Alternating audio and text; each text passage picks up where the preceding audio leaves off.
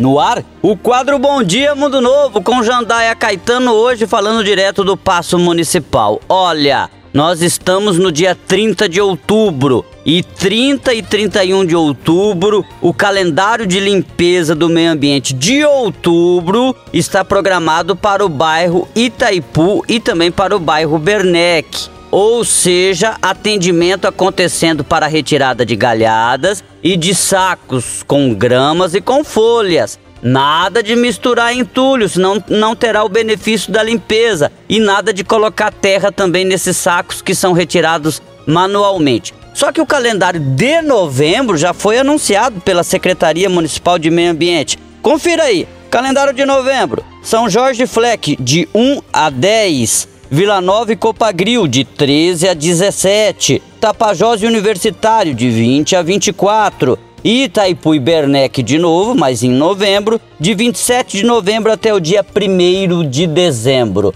Então aproveite para fazer o descarte nos períodos anteriores ao início do trabalho dos servidores da Secretaria de Meio Ambiente, tá bom?